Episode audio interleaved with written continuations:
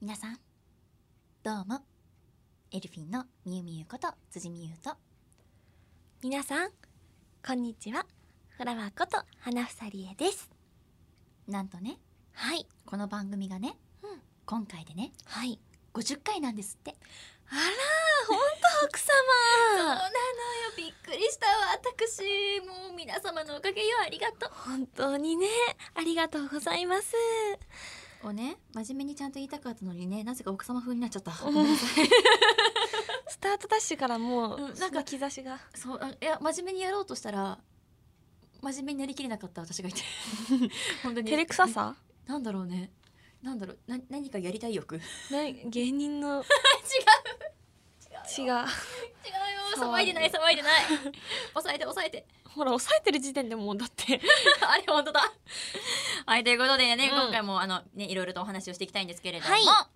あのね、うん私ねはい最近ねうん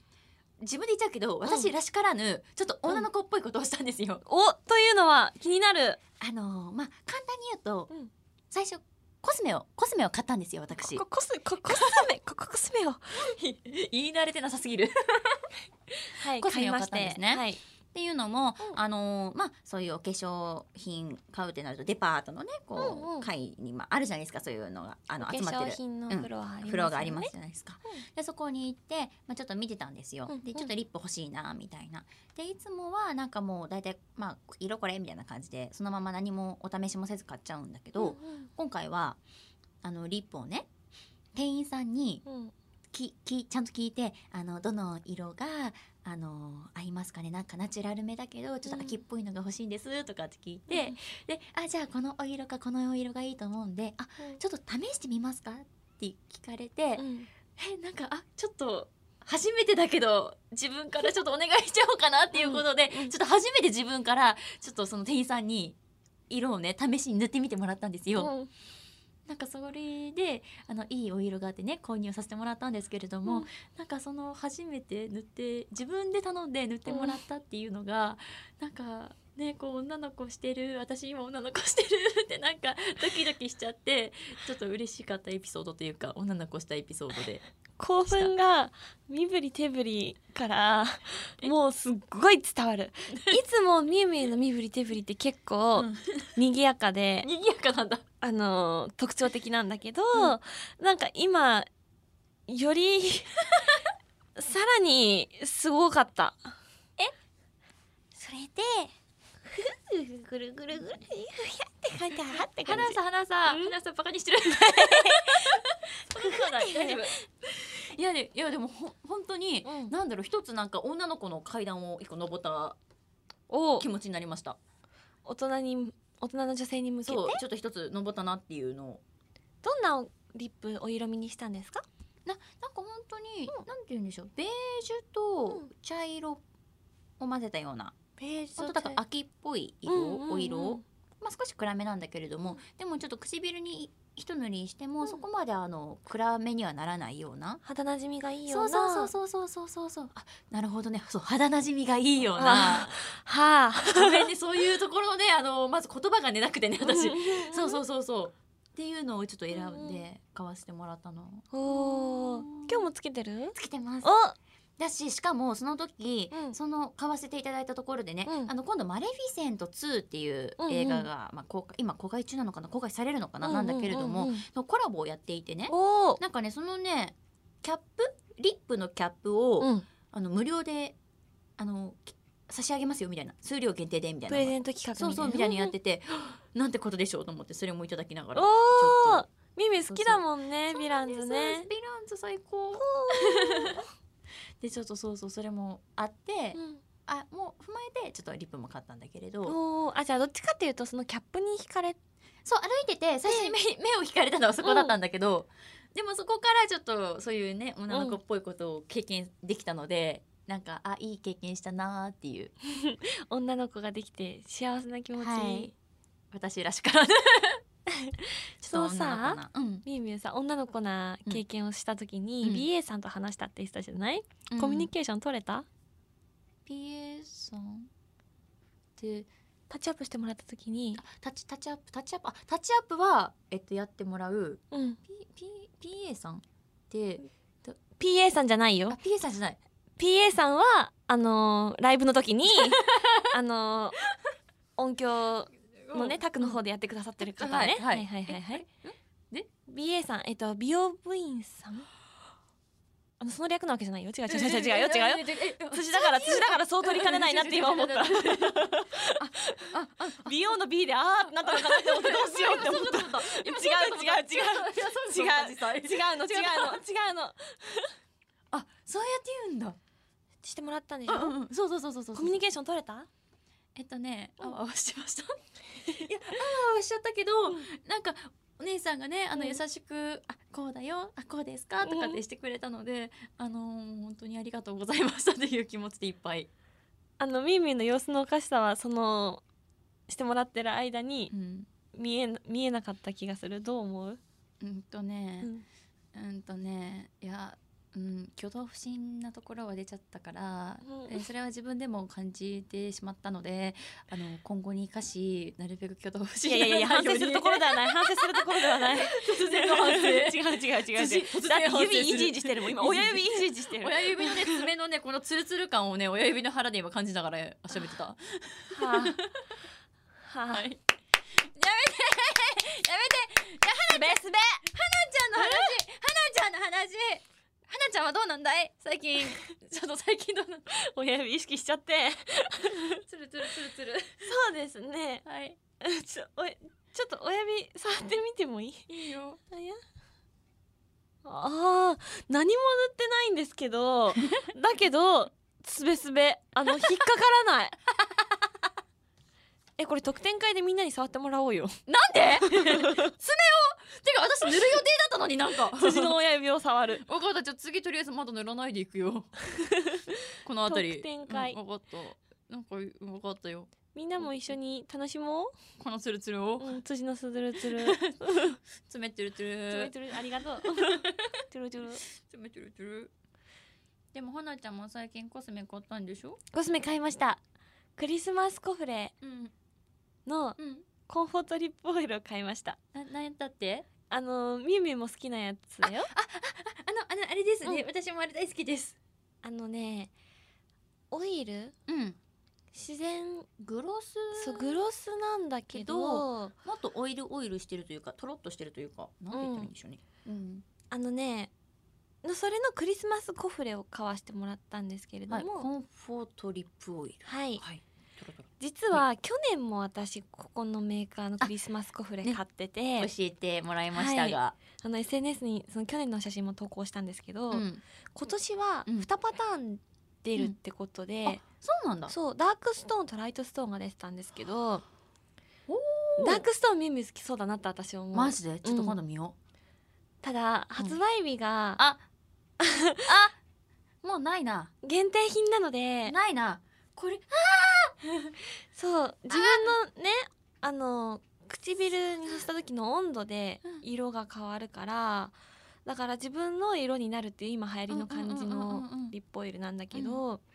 私はナチュラル重視なのでライトストーンに、私もその時タッチアップしてもらって、あのダークストーンも塗ってもらったんだけど、お客様はライトストーンの方が似合いますねって言われたからあじゃあそっちにしますそれ欲しいですって言ってでもさそれでさ、うんなんかアドバイスくれるの本当ありがたいよね、うん、あのみゆみゆさっきもさそのしてもらった時に、BA さんがあの優しくしてくださってっていう風にしたじゃんなんか前にズッキュン娘さんの稽古期間中の時もあの私に優しくしてく皆さん優しくしてくださってみたいななんか常に人の優しさに敏感であるみゆみゆって可愛いなって私は今もだしその時も「か」じゃなくて思いました。可愛いなってああそそうか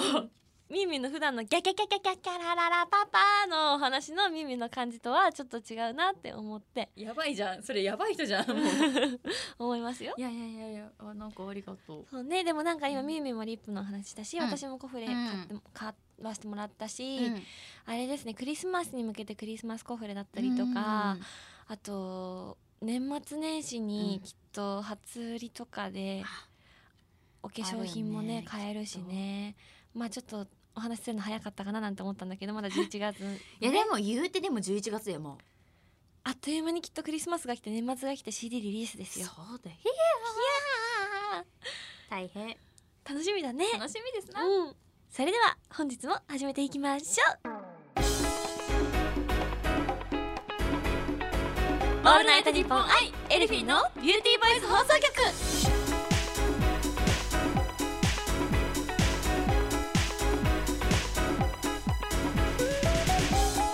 皆さんこんにちはエルフィンのみゆみゆこと辻みゆですこんにちはエルフィンのフラワーこと花房理恵です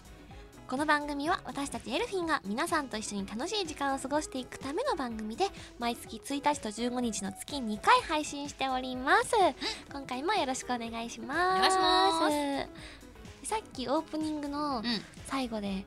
リリースの話させてもらったんですけれども、はい改めてねうん今回の11月15日配信ではまだお話できていないので、はい6枚目のシングルのお話できたらなって思うんですけどもはいじゃあまずはそうですねリリース日大事なリリース日の話ですかね、お願いします、はい、私たちの6枚目のシングル「象形リフレイン」は2020年1月15日リリース予定となっておりますそれに伴いましてね現在リリーベも開催中となっておりますはい、そんな6枚目のシングルに収録されております、はいダブル A 面楽曲はい「気まぐれにゃんにゃんヒストリー」がですね、はいおとといのはい「猫猫日本史」の第は4シリーズの、第4あれ第4シリーズの代表シリーズの第4シリーズのはい今なんかフグタ太郎フグ太郎って言ったような感覚になった の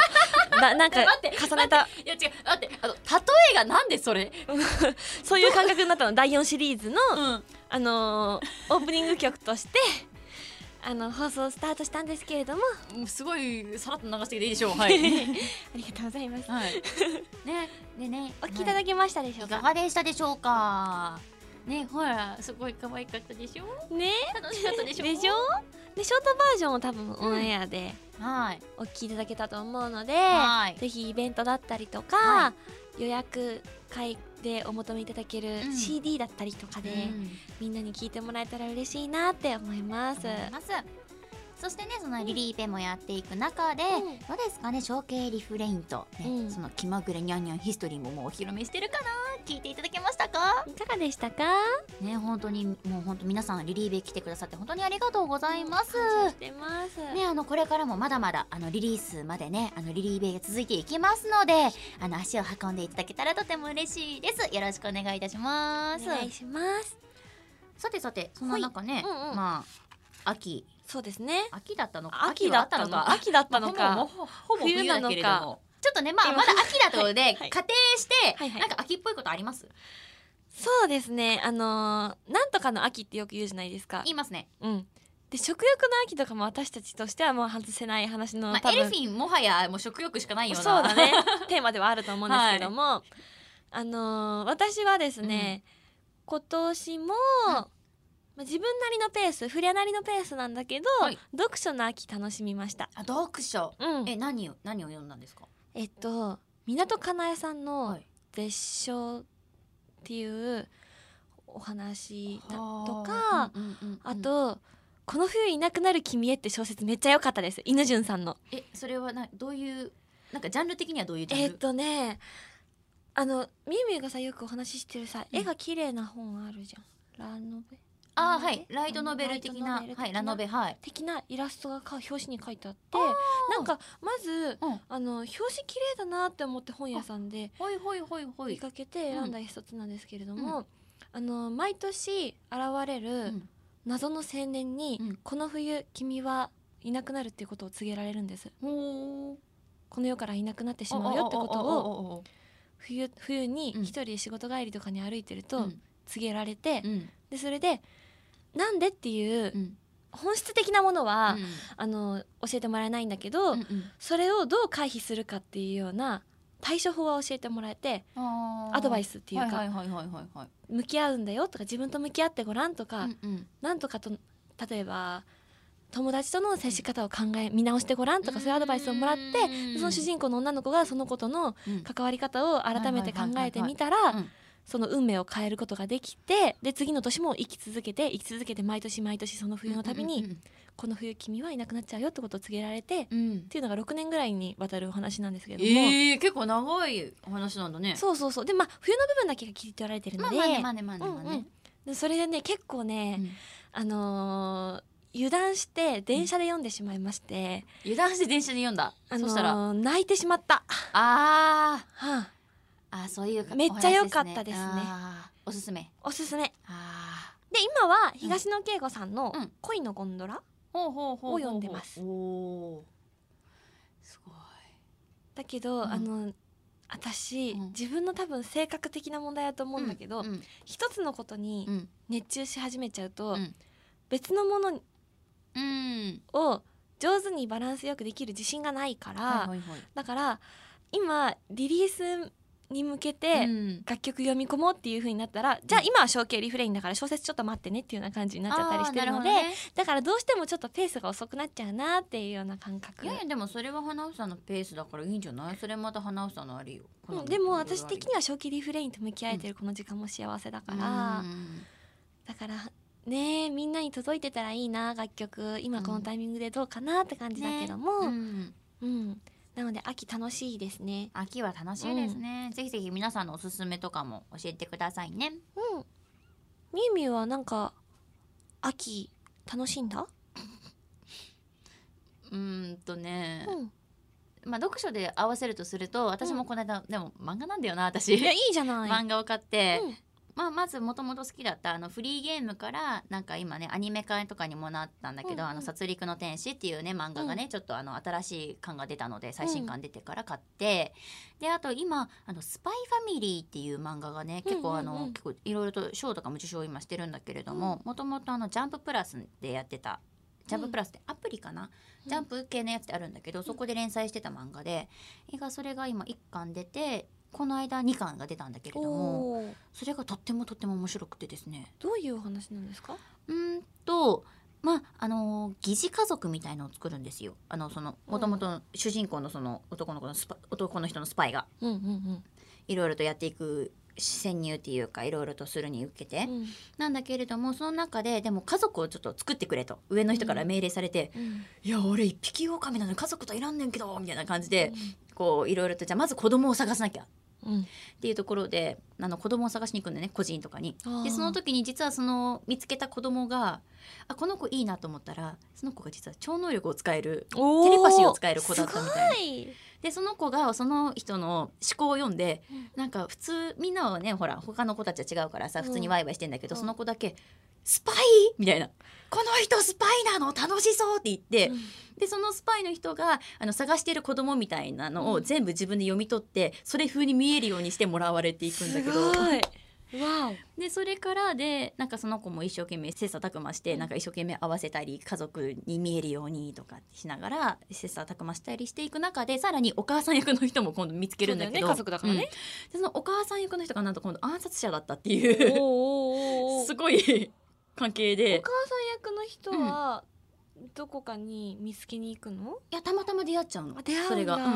たまたまそういうミッションとかやっていく中でたまたまなんかこう殺伐としたタイミングの時にばったり会っちゃってうんなんかお互いに変に運命感じちゃっておお。なんかお互いはでもスパイだって気づいてないし暗殺者だっては気づいてないんだけど気気づいてづないんいてないんだだけどなぜかなんかこうたまたまその二人が出会っちゃったっていうひょー。ギャグ漫画ですあえあ逆なの？ ココメメディですディじゃないと思ってこなんかこまで話してますがコメディです今洋画のもううん絵を想像して、うんサスペンス的なものを想像して話聞いてたけど、ここまで話したけどコメディなんですよこあれでらまでもそのねなんかね家族のあり方がなんか殺伐としてなくてほんわかしてるのやってることはおかしいの に家族としてのほわほわ感みたいのをすごい見れてこっちもなんか気持ちがほわっとするみたいなああっていうちょっと面白い漫画が「スパイファミリー」っていういろんな楽しいそうそうそう楽しみ方ができるなんですおすすめおおですスパイファミリはい はいみーみーの読書でしたー読書 読書でした読書の秋で したオールナイトニッポンアイエルフィンのビューティーバイス放送局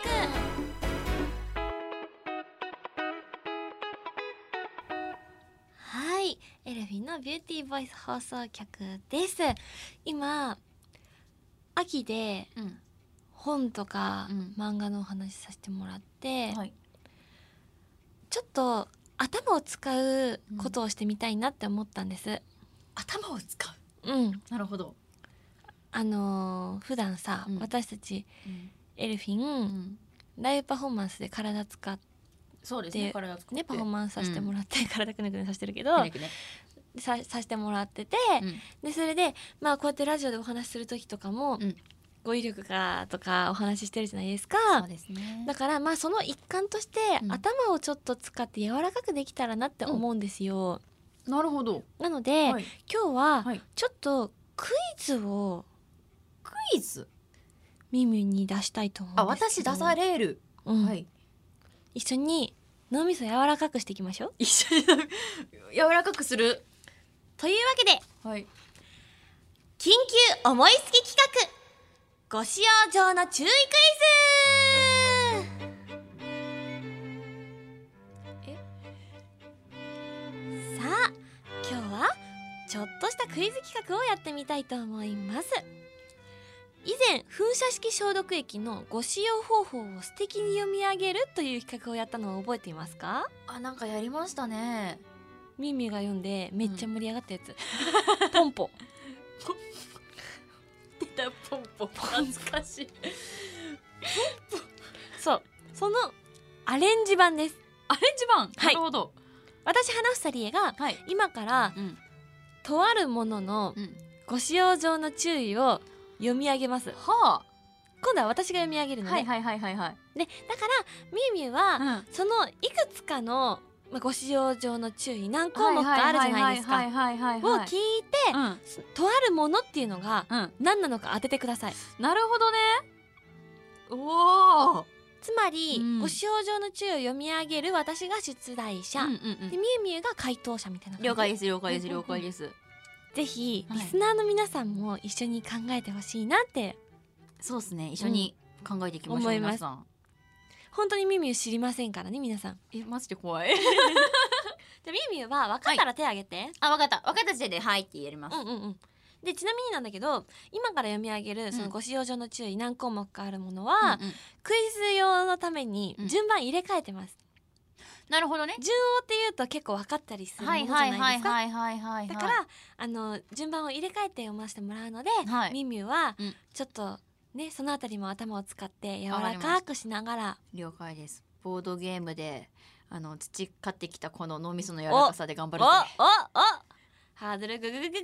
自分で上げたぜうん じゃあそのとあるものを読みたいんですけど、はいご使用上の注意、うん何風に読んでほしいとかありますか何風につちゃんからのリクエストにお答えしようと思いますマジで頑張ります私、マジでうんえーえじゃあじゃあじゃあえっとそのあのさっき言ってたさあのさ、うんビ BA さん風えー、っと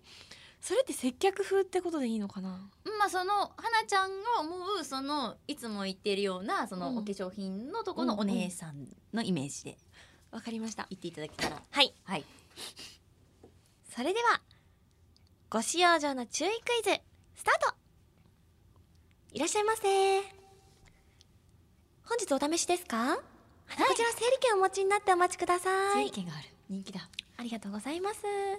お客様お待たせいたしました早いこちらお座りになってくださいお荷物お預かりしますねあ傘おかけしますよありがとうございますその1インカを避けるため火のそばには置かないでくださいその2匂いの強いもののそばに置くとうつる恐れがありますのでご注意くださいお客様お客様どちらになさいますかえじゃあそそっちでこちらで承知いたしました その3ゴミとして捨てる際は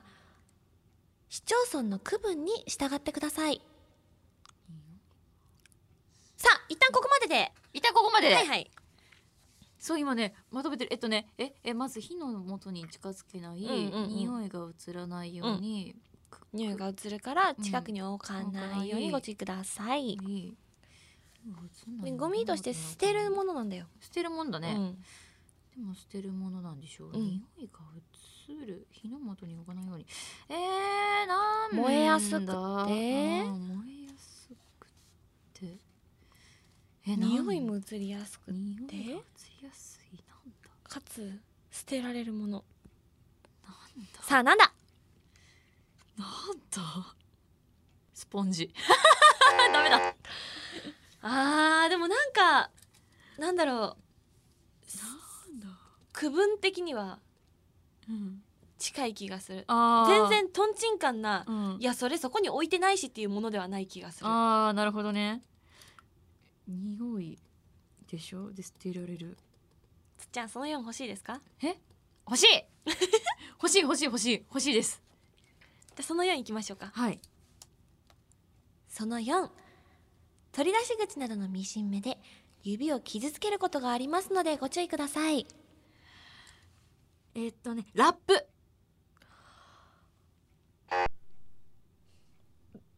近いんだな近いんだな近いんだねよしなるほどねねミシン目ってところからねなるほどねスポンジからのラップときラッてプときてだからえ待ってうんじゃあ、うんじゃあアルミホイル違う形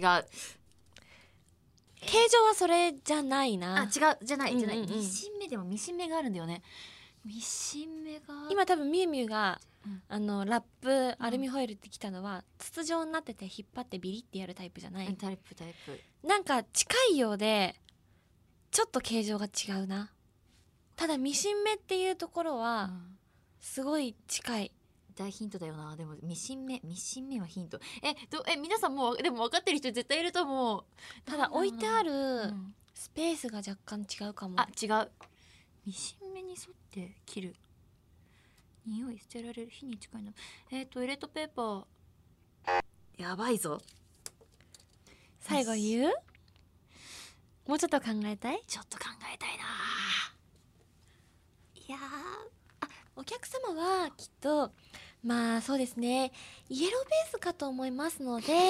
こちらのお色味の方がお似合いかと思いますよありがとうござパーソナルカラー診断されますかあいいですかあはい承知いたしましたでは整理券お持ちになったらお待ちくださいまだ整理券だ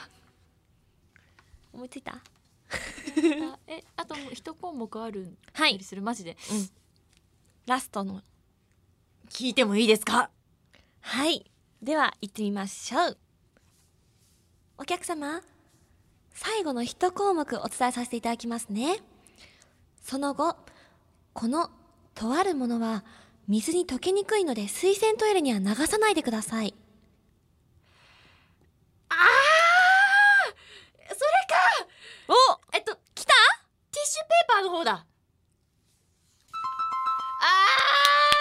ーすごいみゆみゆというわけでやってまいりましたティッシュペーパーでございますミシン目あるうん書いてある裏側をひっくり返してみてくださあーうんですよねい書いてありました書いてあんねあーそうだわあーすっきりじゃあミミにこれを海賊風に読み上げてもらおうと思います。て なんだってなんだってなんだって海海賊海賊賊はーい。スタートよーそろーご使用上の注意ティッシュペーパーは水に溶けにくいので水洗トイレには流すなよ印鑑を避けるため火のそばには置かないでくれゴミとして捨てる際は市町村の区分に従えよ取り出し口などのミシン目で指を傷つけることがあるぜ注意しろよ匂いの強いものそばに置いておくと匂いが移る恐れがあるからこっちも注意してくれんじゃまたな声優さんじゃ。わかんないすごい。お耳と幸せだった今。わからんすごいすごい。海賊だ った嬉海賊だったよ。 海賊だった。海カリブの海賊乗ってる気分になった今私。しいちょっとそこでも意識した本 見えました当やっ今。たーでも頑張ろうもうちょっとつ辻さん大正解でございましたがやったどこでわかったえでも完璧一番最後の項目トイレにうんその流さないでくださいと、ミシン目うんの2つ合わせてすそごいこで気になったワードあったいやーきえもうでも本当にもうそこだったな、かえもう完璧もうティッシュだって確実に分かったのはもう水に溶けにくいからなトイレに流さないでうんうんこれはもういつもそのティッシュ使う時に書いてあるから、うんもうもはや答えだと思っていやーでもうわーお気に入りワードなかったあお気に入りワード、お気に入りワードお気に入りワードは市町村 うんうん、なんか微妙な空気になるじゃ ん。えでもねあの悔しかったけど、うんめちゃめちゃ楽しかった。楽しいねこれしいねあの本当に私ボードゲームとかそういうの好きで、うんこういうやっぱゲームとかもあるんですよなんかああー物を当てるゲームとか私は誰でしょうみたいなやつとか。すごいあるんですよなんかヒントとか自分で聞いてってなんか、うんいや私はこういうのですよとかうんこういう時に使えますみたいなヒントを出してって当てるみたいなゲームとかもボードゲーム内であるのでなんかすごい楽しかったですだから 私好きな分野だったうんただね当てらなか った当てらなかったいやすごっかったよ最後に当たったたからすごいすごいさすがでございま悔すしいぜまあねこのねうん楽しいご使用上の注意クイズなんですけども、はいまたやるかやらないかは、はいわかりません、はいというわけでですね、うんリスナーの皆さんは、ん身の回りにあるもののご使用上の注意うんメールで送ってみてくださいあなるほどいけそうだったら実施します なるほどうんミムこのクイズにかける意気込みをどうぞ次は最後まで聞かずに当てたいと思いますおおそうねああれよね、東大生の人とかってさ、うん最初のさちょところとかにピンポーンそうそうそう最初のさもうさ3個と4個でピポンと押すじゃん今ねなんでわかんなんのでっていうのある もんねじゃあボードゲーマーの辻さんいずれそのようなはい姿をお目にかかれることを楽しみにしております、はいぜひとも皆さんなのでメールとか送ってくださいませお待ちしております以上緊急思いつき企画ご使用上の注意クイズでした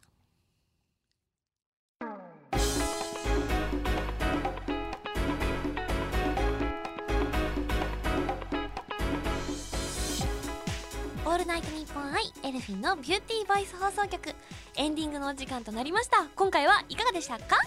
はい、えー、皆さんティッシュペーパーはトイレに流しちゃダメですよお気をつけください辻の好きなところは市町村です はいここで私たちからお知らせをさせていただこうと思いますはいじゃあ私から先いきますねはい、エルフィン6枚目のシングル「象形リフレイン」2020年1月15日リリースとなっておりますそれに伴いましてリリースイベントを開催中です詳しいことはですねメンバーの SNS それから私たちの公式ホームページなどチェックしてくださいよろしくお願いしますそして猫猫日本史のお知らせをさせてください毎週水曜日18時45分から放送中の猫猫日本史 NHKE テレさんにてご覧いただけます第4シリーズ新オープニング曲として6枚目シングルダブル A 面楽曲気まぐれニャンニャンヒストリーがオンエア中でございます皆様ぜひアニメ本編の方もオープニング曲の方もお楽しみいただけると嬉しいですよろしくお願いいたしますよろしくお願いしますそしてここからはですね私みゆみゆのお知らせですはいえー私が初主演を務めさせていただいています映画「世界一おいしい水マロンパティの涙」全国順次公開中となっておりますぜひぜひ何度でも劇場に足を運んで見てみてくださいよろしくお願いいたしますそして YouTube にてゲーム実況チャンネルやらせてもらっております、えー現在 PUBG というゲームをやらせてもらっておりますぜひぜひチャンネル登録それからいいねしてくださいお願いしますえーそして私ファミリーマートさんの店内ナレーション一部担当させてもらっております聞いたよって方いらっしゃいましたらぜひ教えてくださいねよろしくお願いいたしますそしてフレからもお知らせをさせてください UCC さんのペットボトルタイプのカフェブランドビーンズロースターズデカフェラテのウェブ CM に出演中ですウェブ CM では優しさカフェコとして店員さんとして癒しを皆様にお届けしております